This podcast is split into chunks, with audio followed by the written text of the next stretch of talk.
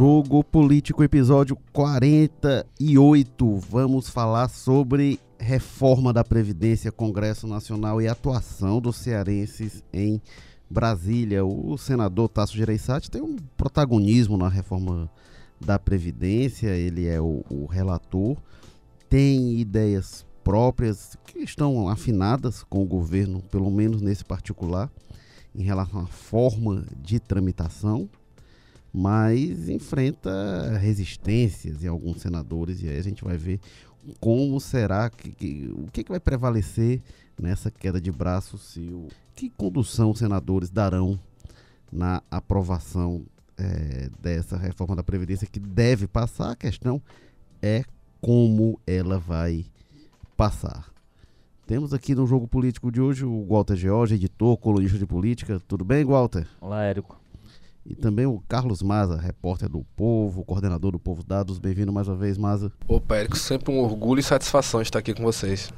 Bom, e, e Walter, começar com você. O que é que vai prevalecer nessa condução do Senado da reforma política? Será que a posição do Tasso vai prevalecer ou será que a gente pode ter surpresa na reforma política? Explicando, né? O, o Tasso defende que aí a base aliada do governo é, é, gosta dessa ideia, aprovar do jeito que veio da Câmara, sem estados, sem municípios, sem capitalização, e aí fazer o que se chama de PEC paralela, fazer uma outra PEC para introduzir essas mudanças que aí depois iriam para a Câmara, mas pelo menos já, já entraria em vigor a parte que já foi aprovada na Câmara e que, sobre a qual há meio que acordo. Né? É, quem defende essa, essa tese do Tasso é a base bem aliada, né? Que parte da base, da base mesmo que apoia o governo, pelo contrário, tem demonstrado incômodo e resistência à ideia. Olha, eu, na verdade, quando começou, quando essa matéria começou a tramitar na Câmara, eu, a minha expectativa é que enfrentaria muita resistência. Que mesmo que viesse a passar, porque a tendência acaba sendo essa, porque, enfim, tem, o governo tem suas armas, seja qual for o governo, para colocar é, em prática nessas horas e acaba prevalecendo, é que seria alguma coisa apertada. Não é o que aconteceu na Câmara, né? Você teve uma, um texto aprovado com a maioria até superior àquela que o governo previa. É, mas isso também em função de mudanças que aconteceram no texto. Tirou a própria capitalização, tirou é, tirou BPC e uma série de outros pontos que tinha que claramente rural é que, que não tinha, como como como avançar mas de qualquer maneira o texto foi aprovado enfim e tem lá uma parte do, da economia que o governo é, projeta então eu tenho eu tenho sido mais digamos assim mais cuidadoso ao, ao prever como será no Senado muito embora a tendência seja mesmo de aprovar. Quer dizer, nada indica que de repente os senadores vão lá dar uma de, né, de, de surpreendentes e vão simplesmente rejeitar o texto. Então ele vai ser aprovado. Agora, muito evidentemente, essa ideia inicial do TAS, que tem de fato a simpatia do governo, no caso, de que fazer uma. garantir o texto que veio da Câmara, aprova do jeito que vem isso tudo que está lá previsto entra já em vigência e aí as mudanças vão ser discutidas no paralelo, né?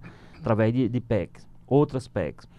E aí, principalmente a história dos estados, que sobre isso já tem, a inclusão dos estados e municípios já tem mais ou menos um consenso sobre isso. Aí tem uma série de outros pontos que estão tentando a própria capitalização, que é, digamos assim, o centro da proposta do ministro Paulo Guedes era implantar essa, essa capitalização. É, pelas primeiras manifestações que a gente vem, não de senadores da oposição, que da oposição vai fazer o seu vai votar contra. Como a oposição, do tamanho que tem, votou contra na Câmara. Mas você tem senadores, se, se a gente for olhar aqui para o Ceará, por exemplo, o senador Eduardo Girão, que é, o, é da base do governo, é aquela base um pouco volúvel, em situações vota contra e tal. Mas ele já disse que não, não, não quer simplesmente carimbar o texto da Câmara. E tem vários outros senadores da base, alguns até entusiastas apoiadores do governo Bolsonaro, que já disseram, não. Assim, alguns chegam a dizer, não, se for assim, se for só para fazer isso, fecha o Senado. O Senado perde o sentido, porque ele é uma casa revisora. Então, é, é aí tem uma né? disputa de poder e prestígio. Inclusive né? isso, dizer, é, nós estamos aqui o quê? Pra, só para só para aprovar aquilo que a Câmara faz, é, e aí o papel realmente de casa revisora perde o sentido. E aí eles têm razão antiga, né, radicalização.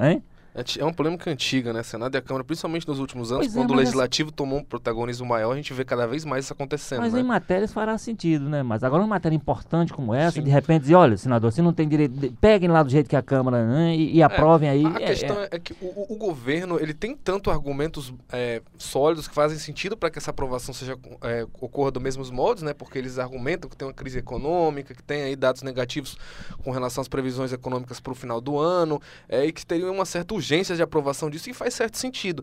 E por outro lado, eu acho que as ferramentas que o governo tem para né, chegar junto dos senadores são muito ma maiores do que o outro lado. Né? Eu acho que agora o, o, governo tem um poder de articulação muito maior do que tinha na Câmara. Por exemplo, a própria ideia de, da, da, da capitalização, das outras formas de, de previdência que eles tinham ideia, já está meio que consenso que vão ser outros projetos, né?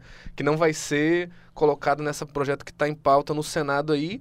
É, e a própria adesão do Tasso é um movimento importante nesse sentido, né? Que dá a sugerir aí que o Tasso deve fazer um papel um pouco de Rodrigo Maia, né? Aquela coisa que ele elogia o governo pela aprovação, pela, pela agilidade do processo na Câmara, mas ao outro lado já, já emenda ali com a crítica ao Bolsonaro. Aliás, ele que... já fez o primeiro apelo ao presidente, né? Foi, já disse assim, quanto, quanto, menos o Bolsonaro falar, mais rápido a gente aprova esse negócio, né? Que é aquela coisa meio Tasso de Reisate, né? Mas é. isso é uma coisa importante, né? Porque com na certeza. Câmara o protagonismo foi do Rodrigo Maia. Com certeza, muito claramente. absoluto, né? Absoluto. Se, o, se, ele não pega o projeto e bota debaixo do braço, não tinha como chegar onde chegou de jeito nenhum. Davi é. Alcolumbre não é Rodrigo Maia. Mas talvez o Tasso possa ser, né? Que é o que ele está tentando. É, ele, falta ele a, é, o peso de... institucional da presidência. É, e a caneta, ele, né? Ele não tem no Senado o tamanho da liderança que o Rodrigo Maia tem na Câmara. É, o né? fato é que, é, é que é, o governo Bolsonaro mostrou que precisa ter alguém dentro do parlamento que articule. Porque não vai ser o governo que vai articular, não vai ser uhum. o Onix, não vai ser o general lá que assumiu a articulação política. Major Olímpio ou é, coisa é, que valha, né? Não, não serão tem, eles. Tem um então vai ter de alguém né? assumir essa paternidade. O próprio Tasso é, ventilou ali aquela possibilidade de que os governadores façam um movimento e apresentem ao Senado uma proposta de inclusão. Aí mudaria completamente o Senado. É, é. Porque aí a, uma das coisas que os senadores e os deputados querem evitar é o desgaste, né? De incluir os municípios dos estados, porque aí é muito bom. O governador é doido que mude a previdência do estado também para ele ter mais dinheiro. Aí vem os deputados que pegam o desgaste, os senadores, enquanto ele fica aqui, o Camilo meio que encolome isso. Então, teria esse movimento dos governadores de não, a gente assume essa bronca, a gente está pedindo, votem. Aí eu acho que mudaria bastante. E pelo que eu estou vendo até agora, a proposta deles é que já seja incluída nessa, né? Que o Tasso fala. Mas aí, se isso vai acontecer de fato, se vai ter um movimento com peso, aí é outra história, né? O próprio Camilo Santana, como é que deve ser a posição dele com relação a isso? Que ele já defendeu, já disse que deveria ser aprovada uma, uma reforma da Previdência, mas a gente sabe que na hora que tem ali um movimento político junto, pra, ainda mais para atender o interesse do Bolsonaro, a coisa já tem um, né, é, um é, peso político muito grande. Com o Ciro é, falando mal nas entrevistas, é como é que vai ser? O Camilo vai assinar com o Ciro dizendo aí que esse negócio é uma é, forma do é criminoso, capeta e tudo mais, criminoso? É, complicado. O, né? Agora, agora o, na verdade, o, o grande diferencial é esse ponto que o Érico destacou aí, que é o seguinte: não tem um Rodrigo Maia para assumir, não tem um senador para assumir o papel que o Rodrigo Maia teve, fundamental, assim, sem o Rodrigo Maia, eu repito, não tinha como esse projeto avançar no nível que, que aprovou, ao ponto de, ser apro se, se, de ter a votação que obteve. Então, é, a falta dessa liderança, acho que tornará mais importante o papel, para se cumprir esse objetivo de ter celeridade, o papel que o governo vai adotar. E aí é o seguinte, que governo? É o presidente? É, é o ministro Paulo Guedes? É o ministro Onix? Quem é que pode ter, assumir esse papel dentro do governo que a gente não vislumbra isso? Teve uma coisa, né, né? Gota? O, a chave da articulação do Rodrigo Maia foi ressaltar o protagonismo da Câmara, o protagonismo dos deputados, uma reforma dos deputados, parabenizou os deputados. Quando se chega no Senado uma ideia de não, vamos aprovar aqui do jeito que veio, você não tem protagonismo dos é. senadores. E isso, inclusive, é o fator que está pegando. É, é, ouvi de, de, de, senadores dizendo assim, é, é, a pressa, inclusive, né? Porque o, a grande prioridade é assim, não, vamos colocar logo, é, implantar logo o que já está aprovado na Câmara. Beleza, mas corre-se o risco, e aí você falou da questão da casa revisora, que se colocar em vigor algo que talvez não seja o melhor, algo que talvez não. Será que é isso mesmo? O papel do Senado é esse. O papel do Senado é rediscutir isso. Então, os senadores ficam, inclusive, um questionamento que senadores fazem. É, qual vai ser o encaminhamento de um eventual PEC paralela na Câmara? Será que a Câmara vai dar celeridade? Será que não vai querer modificar alguma coisa? Enfim, então como é que vai? Porque aí quando é, começa até no porque, Senado, até, por, é, até porque, né, vamos, o Senado vai reinserir na proposta temas que a Câmara excluiu. Né? Pois é. A Câmara não aceitou incluir os estados e a Câmara excluiu capitalização. Tudo isso foi, foi fruto. Então, como é que volta do Senado e Senado? Agora nós vamos. Pro... Ah, porque tem uma, tem, uma, tem uma coisa sobre. Ah, eu acho que é, há um certo consenso no país. Não vejo ninguém dizer, não, o Brasil não precisa de uma reforma previdenciária. Há fatores objetivos que indicam que isso é, é uma necessidade. Você, e fatores que independem de governo, a questão, de, por exemplo, de mudança de faixa etária, né, as pessoas estão vivendo mais e isso, isso impõe que se, se altere e se adeque a uma situação nova. Agora, por exemplo, que o Maza disse aí, não, porque o pessoal disse que precisa para poder. Olha, a reforma da Previdência é dada como uma reforma estruturante. Uma reforma de, cujos resultados aparecem. E isso é fato. Ninguém está fazendo coisa que amanhã as pessoas já, já sintam impacto, pelo menos quem está entrando no mercado agora. Então é uma coisa de perspectiva. Então você, você dizer que isso tem que se apressar, tem que encurtar para votar em um mês, não pode discutir muito porque o país precisa. O país precisa uma perspectiva. Então, esse aspecto deveria dizer, não, vamos fazer, um, vamos fazer uma discussão calma, centrada, vamos ser mais preciso no sentido de ver onde é que estão eventuais problemas, vamos corrigi-la, o papel do Senado é esse, ao invés de, não, como houve uma discussão lá na Câmara, como eles aprovaram lá, vamos tocar para frente porque o país precisa. O país precisa, mas ele precisa também de, umas, de mudanças que sejam, digamos assim, na, na perspectiva de longuíssimo prazo, inclusive, seja quase que sem erro, para poder as gerações futuras não virem né, a pagar por erros que se cometem agora e, e, se cometem em função de pressa, que não faz sentido, repito, não faz sentido que se tenha pressa agora numa coisa que tem que ser maturada mesmo, tem que ser discutida, porque há gerações aí para pagar pelos preços caso eles prevaleçam, né? É, agora até isso que o Maza falou, né, que essa discussão é antiga e é feita em outros pontos que inclusive está se falando agora das medidas provisórias, né, que elas chegam à Câmara, usa o prazo e aí, a, aí quando vota a medida provisória, ela chega correndo para o Senado e eles têm que votar é, a toque de caixa. Tá, tá agora essa discussão da, da MP, da chamada MP da liberdade econômica, né, que se espera que a Câmara vote é, é, por esses dias, para aí, quando chegar no Senado, vai ter pouco tempo também. A chamada mini reforma trabalhista. Né? É. Pois é. E aí, é, é, o Alcolumbre tinha dito: não, a gente não vai votar MP a toque de caixa, vamos usar o prato, e se for o caso, vai deixar a MP vencer. Acho que essa polêmica é eterna, né? Acho é, mas essa anos. MP da liberdade econômica, e como tem muito interesse envolvido, muita gente que defende, aí já se diz: não, mas nesse caso aqui o Alcolumbre vai colocar para correr sim. Então esses, esses jogo de pressão é e, lembrando que e lembrando que há uma mudança em relação a isso que já foi fruto de incômodos que aconteceram que antigamente era o contrário, né? Ou você se você não votasse virava lei, né? Isso. Então já se fez essa mudança, ou se você não votar faz é cair, deixa de deixa de então então a situação já foi pior, digamos assim, nesse aspecto, mas continua sendo uma era coisa. O poder, o poder da canetada presidencial era, era maior. Era, né? foi, já foi maior. Bom, mas é, essa questão da, da PEC paralela né, não é uma invenção do governo Bolsonaro, não é invenção do Tarcísio, a gente já viu em outra reforma é, é, da Previdência, a reforma da Previdência do Lula em 2003. Foi a primeira vez, pelo menos, em que eu vi esse modelo. E isso foi colocado em prática. E o Tasso era senador nessa época, votou a favor e ele era, ele era do PSDB, como é até hoje, né? Oposição ao Lula, mas era muito a favor desde aquela época a reforma da Previdência, e ele acompanhou como é que foi aquilo ali. O que, que acontece? A Câmara aprova o relatório do, do, então deputado José Pimentel, da reforma da Previdência, é, votou em agosto também, chegou em agosto ao Senado, o Senado aprovou como veio para entrar em vigor, e na época a principal questão era a taxação dos aposentados. Depois o Senado fez uma PEC paralela. Falou que não, o Senado quer mudar isso aqui e tal, e aí isso entrou pelo ano seguinte. Mas o Tasso viveu essa época. É curioso que o Tasso está usando a receita que ele aprendeu com a articulação política do PT lá atrás.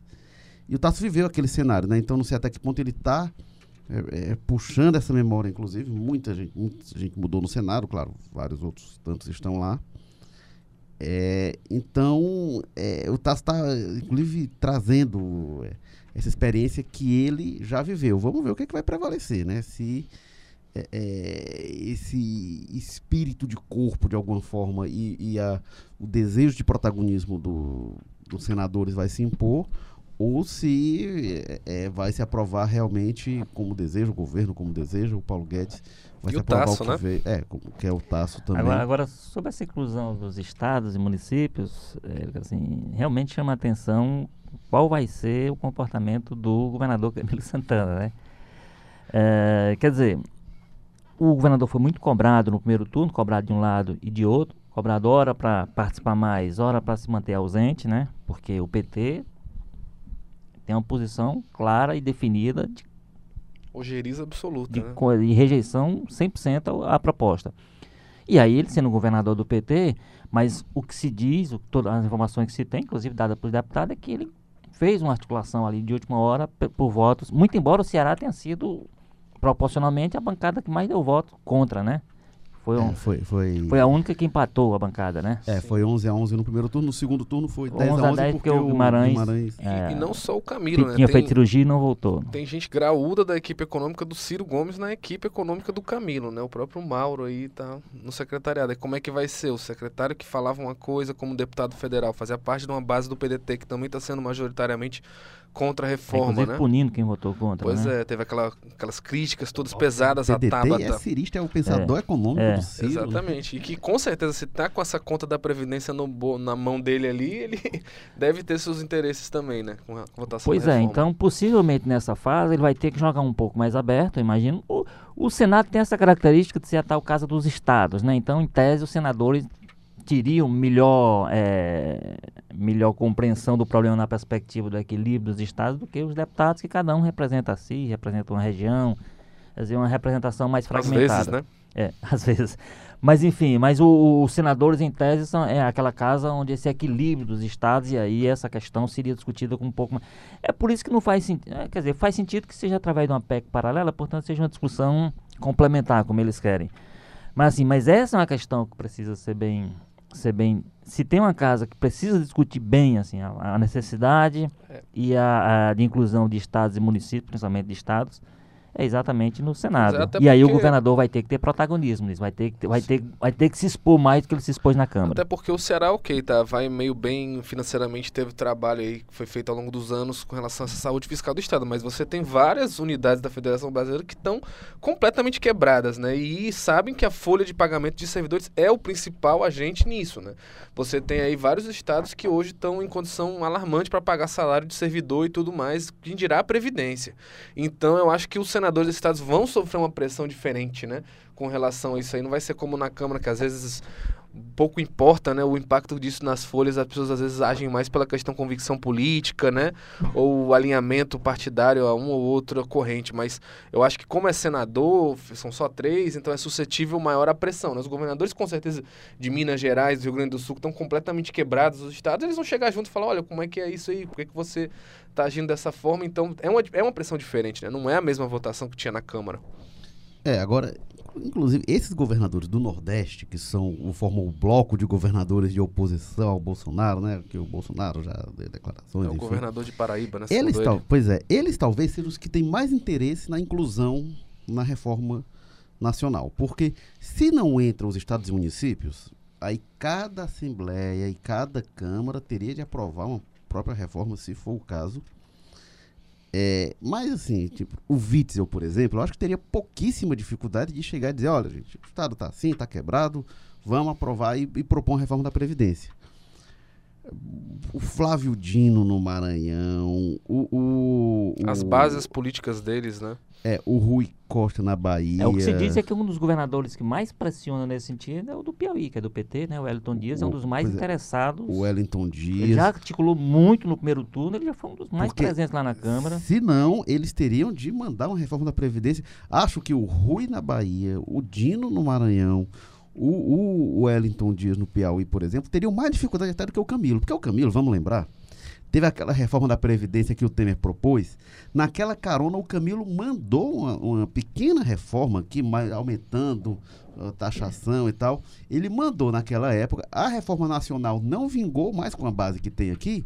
O Camilo aprovou uma, uma mudança na Previdência do Ceará, então aumentou o percentual de cobrança sobre o servidor, enfim, então Não, foram é, feitas é. mudanças. Acho que o Camilo até teria menos dificuldade do que o Flávio Dino, por exemplo, é, né? Muito... que, é o, que é, o, é o pior dos governadores de Paraíba, como disse o Bolsonaro. Claro, o governo federal tem interesse nisso também. O endividamento dos estados influencia o endividamento nacional, até por isso, quando o estado vai pedir empréstimo, tem que ter autorização do Tesouro Nacional, autorização do Senado.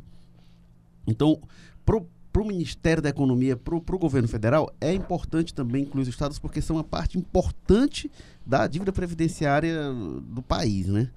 Mas, do ponto de vista político, nesse enfrentamento, talvez esses governadores de oposição sejam os mais interessados a, a que se resolva o problema por lá, porque eles querem que seja feita a reforma da Previdência, mas eu não sei se eles querem ter esse desgaste é, é, é na porta deles, enfim. Lembrando que em 2003 foi assim, foi aprovada uma reforma nacional, se colocou um gatilho, inclusive condicionando o repasse de algumas verbas, que cada estado e cada município tinha que fazer. E aí, na Assembleia Legislativa, é, é, o PT fechou acordo, o governador era do PSTB, que era o Lúcio Alcântara, ele fecha acordo com o PT, porque aí tinha um apoio nacional, em troca do apoio estadual e tal. A bancada do PT vota maciçamente pela reforma.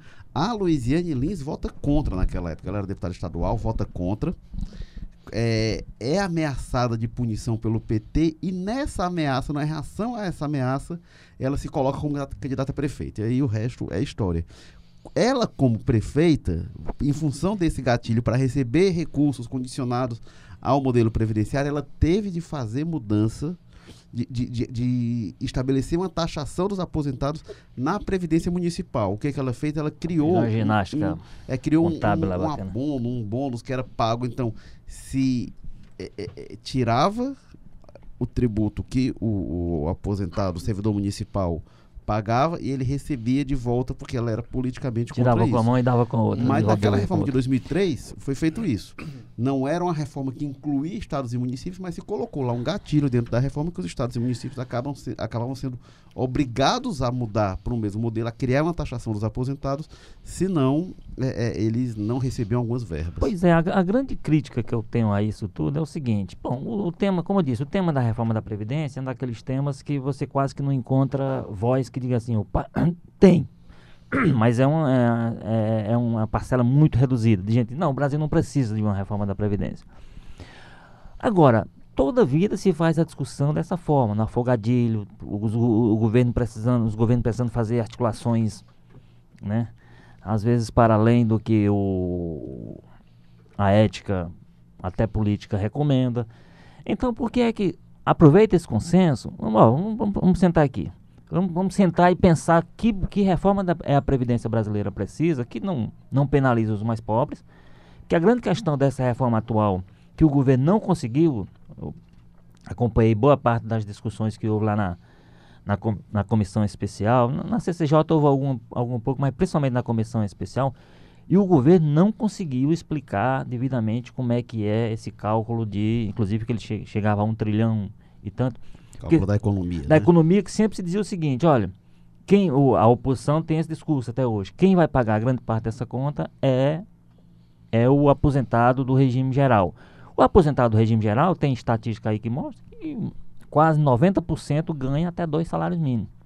Então, se você vai tirar desse, desse, desse grupo, é difícil que você chegue a um trilhão atingindo só os, sei lá, 10 tantos por cento, quase menos de 20%, que ganham acima disso, que aí é no limite de 5 mil e pouco, né? Um limite de 6 mil reais. Não. Então, assim, é uma faixa muito baixa para você imaginar que vai tirar grande parte. Do, e o governo nunca conseguiu se contrapor a isso no que eu acompanhei, grande parte do que eu acompanhei, para dizer, não, isso não é verdade, nós estamos tirando dos que ganham mais. Quem ganha mais, é, não tem dúvida, é, é o segmento, são os militares que estão fora, inclusive, do, pois dessa é, reforma. O governo mandou né? uma reforma paralela.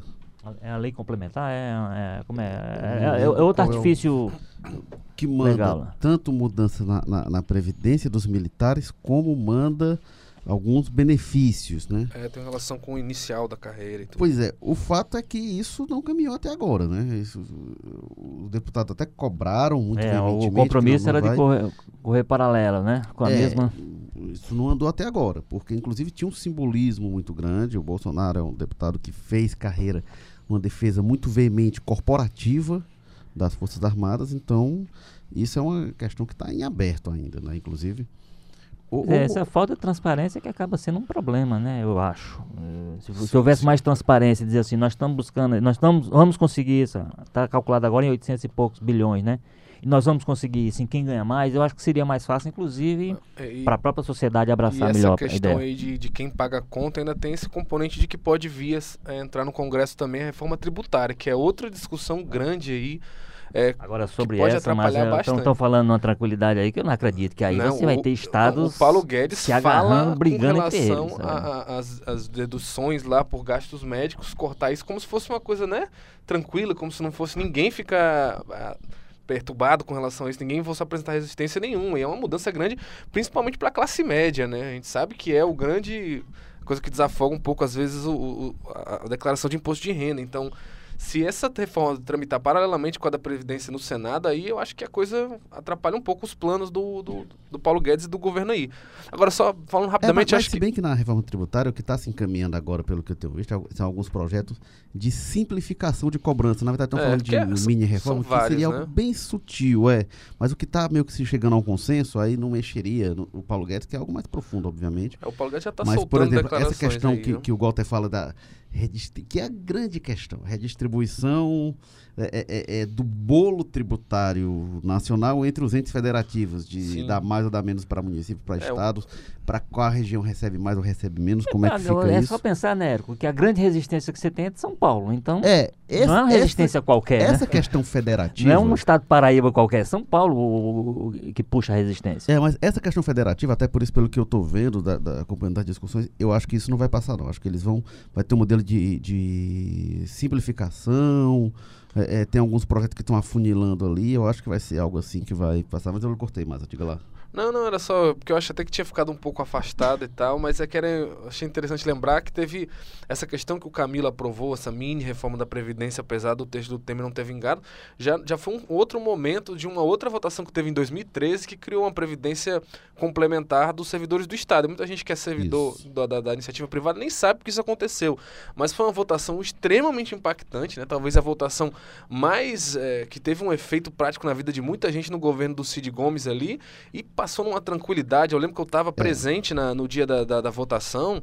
Fora a oposição clássica lá do Cid, o pessoal que votava contra, só um deputado, foi, acho que foi até o Ronaldo Martins, né, pastor da, da, da, Igreja Evangélica. Todos os outros deputados aprovaram sem nenhuma discussão. Aquilo ali foi, foi na esteira da reforma da Dilma também, que criou o FUNPRESP.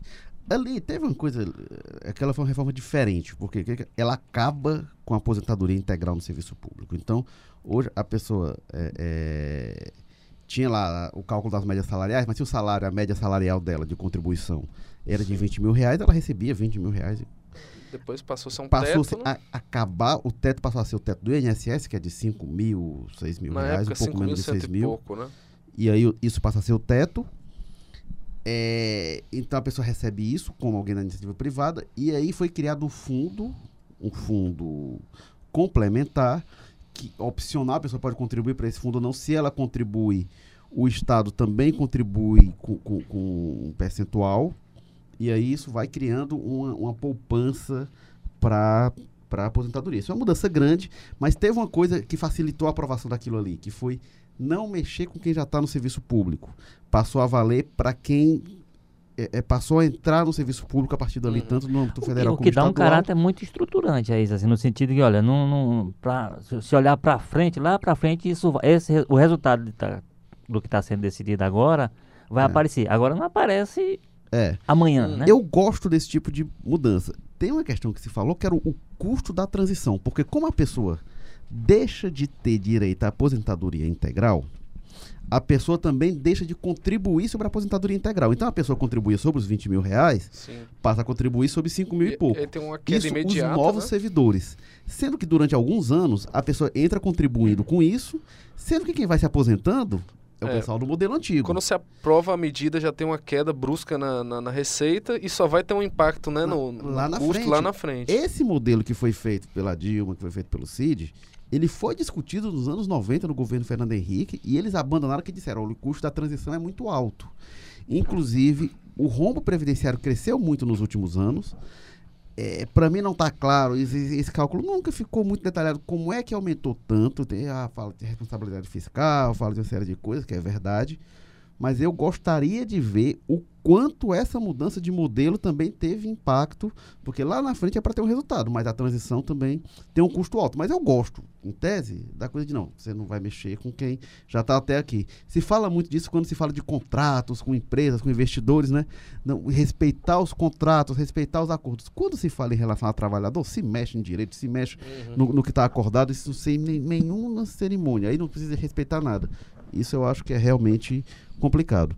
Agora, Walter, só queria voltar para o nosso ponto inicial, que é o papel do Tasso nessa votação no Senado e a cap... o, o Tasso é um senador muito respeitado, até na articulação da eleição do Alcolumbre, ele teve um papel muito grande e ele foi chegou a ser colocado como um possível candidato a, a presidente do Senado e aí se diz não algum nome o nome do Alcolumbre era o nome que agregava mais Tasso é muito respeitado é um nome muito qualificado é, ele tem trânsito, mas ele não é propriamente um negociador maleável, né? Não é a história do Tasso, ele faz esse tipo de costura a lá Rodrigo Maia, que o Bolsonaro diria o, o da, da, velha política, né? O que que isso pode pronunciar para do ponto de vista da tranquilidade da tramitação dessa reforma no Senado? Eu acho, é, primeiro é um perfil muito diferente dos relatores que tinham sido escolhidos na nas etapas anteriores da Câmara, né? tanto na CCJ quanto na comissão especial.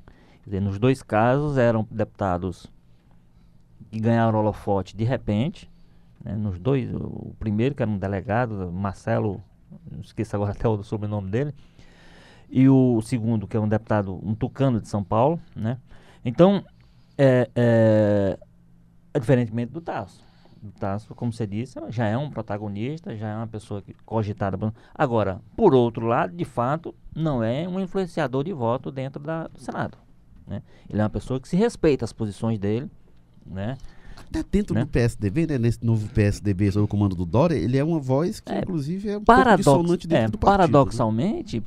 como resultado exatamente disso, quer dizer, ele, ele ele acaba não, não conseguindo ir exatamente pela força que ele tem, pela forma como ele tenta se impor nas coisas. E aí é uma coisa que ele trouxe, na vez do, do tempo, com o governador, que era quase que um, um, coronel moderno, como se dizia no Ceará, quer dizer, que impunha mesmo as coisas.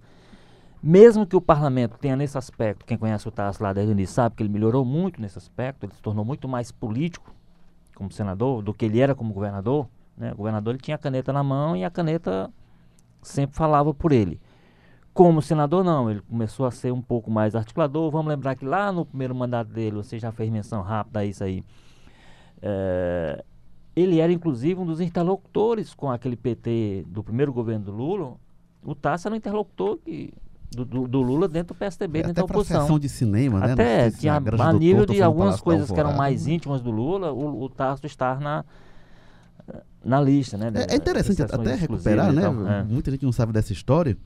Em 93, antes do Fernando Henrique se viabilizar como ministro da Economia e virar candidato a presidente, se costurou uma, ta, uma, uma chapa, e aí tava lá é, o, o, Ricardo Couto participou lá, enfim. A chapa que se encaminhava era Lula para presidente e Tasso para vice. Como os tempos mudaram. E esse acordo saiu no Ceará para o PT do Ceará apoiar Tasso para governador em 94. E o acordo não houve, por, não, não vingou, porque é, é, um grupo mais à esquerda assumiu a direção do PT Nacional, que inclusive é, é, é contra o Lula, e aí não deixaram vingar a aliança aqui, e aí o candidato na época foi o, o Joaquim Cartacho. Pois é, então. candidato a governador do Ceará. Então, ele tinha um bom trânsito com o Lula, né? Então, por essa mudança de perfil em relação aos relatores anteriores na Câmara, eu entendo que o Tasso tende a ser um, um problema muito maior para o governo do que foi até agora, que foram até agora os que assumiram função de relator, porque ele tem mais, muito mais, né, é, força pessoal, ele tem muito mais personalidade política, portanto, essa ideia de impor qualquer coisa, ah, o prazo é o que a gente determinar, a situação é eu acho que vai ter muito, pode ser que até aconteça, mas eu acho que vai ter muito mais dificuldade.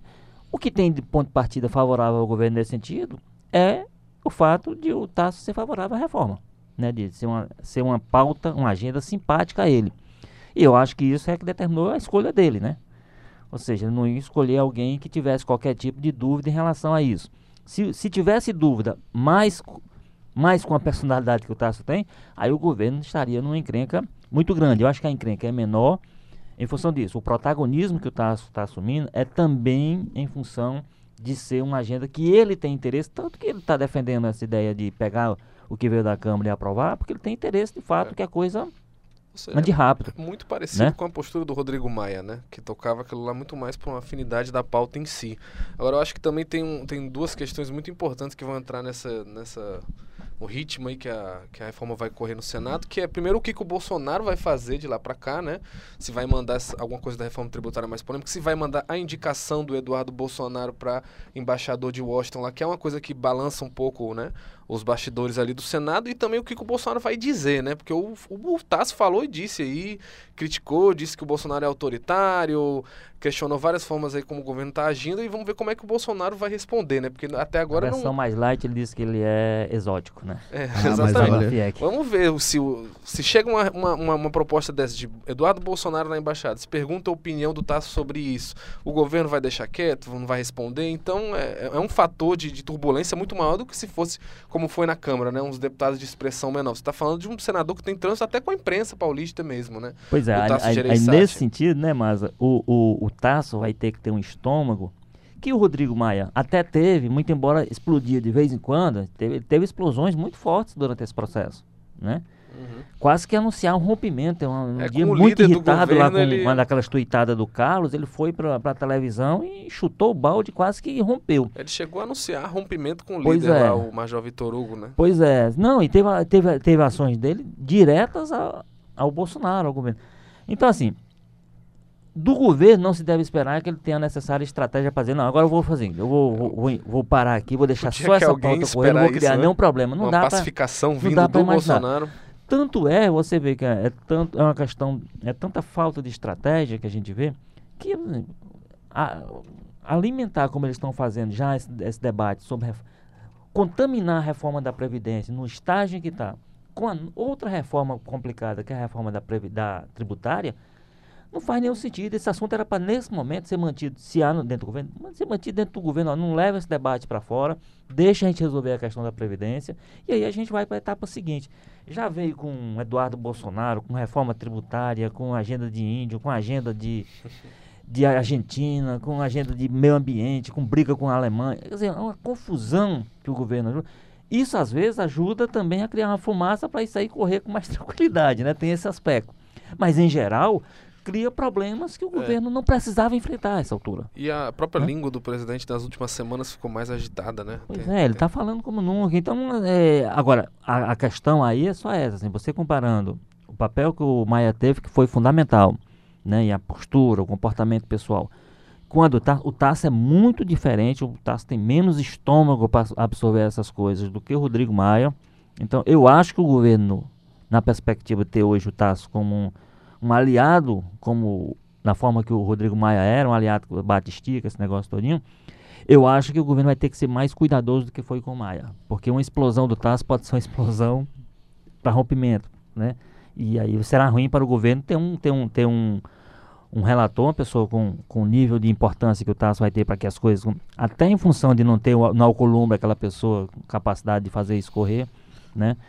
Então eu acho que vai o governo vai ter que lidar com um pouco mais de cuidado. Aí tem o Paulo Guedes que não é muito cuidadoso, tem o presidente que dispensa comentário, tem, e tem uma articulação política frágil. Já pensou, Walter, quando tiver aquelas audiências lá na, na comissão, se tiver, né, aquela Paulo Guedes e Tasso na mesma sala, se aparecer uma história de tchutchuca, ah, tigrão, Você imagina, você imagina como é que vão, ter, vão, tirar a TV do ar. O Senado é dito uma casa da moderação e do equilíbrio, mas olha, promete, viu? Jogo político 48, discutindo aqui a reforma da Previdência no Senado e o papel do senador cearense Tasso Gereissati nesse processo Teve é, é, na técnica Kleber Galvão, edição e produção Bruno Melgácio, publicação João Vitor Duma, o editor-chefe do Jogo Político é o Tadeu Braga. O editor de política aqui com a gente, Walter George. Diretores da redação, Ana Nadaf, Eric Guimarães, diretor-geral de jornalismo, Arlen Medina Neri. Agradeço ao Walter George, agradeço ao Carlos Maza. Eu sou Érico Firme e a gente volta na próxima semana. Valeu, gente. Até a próxima, nas novas instalações. Opa, até a próxima. Voltamos semana que vem. Valeu.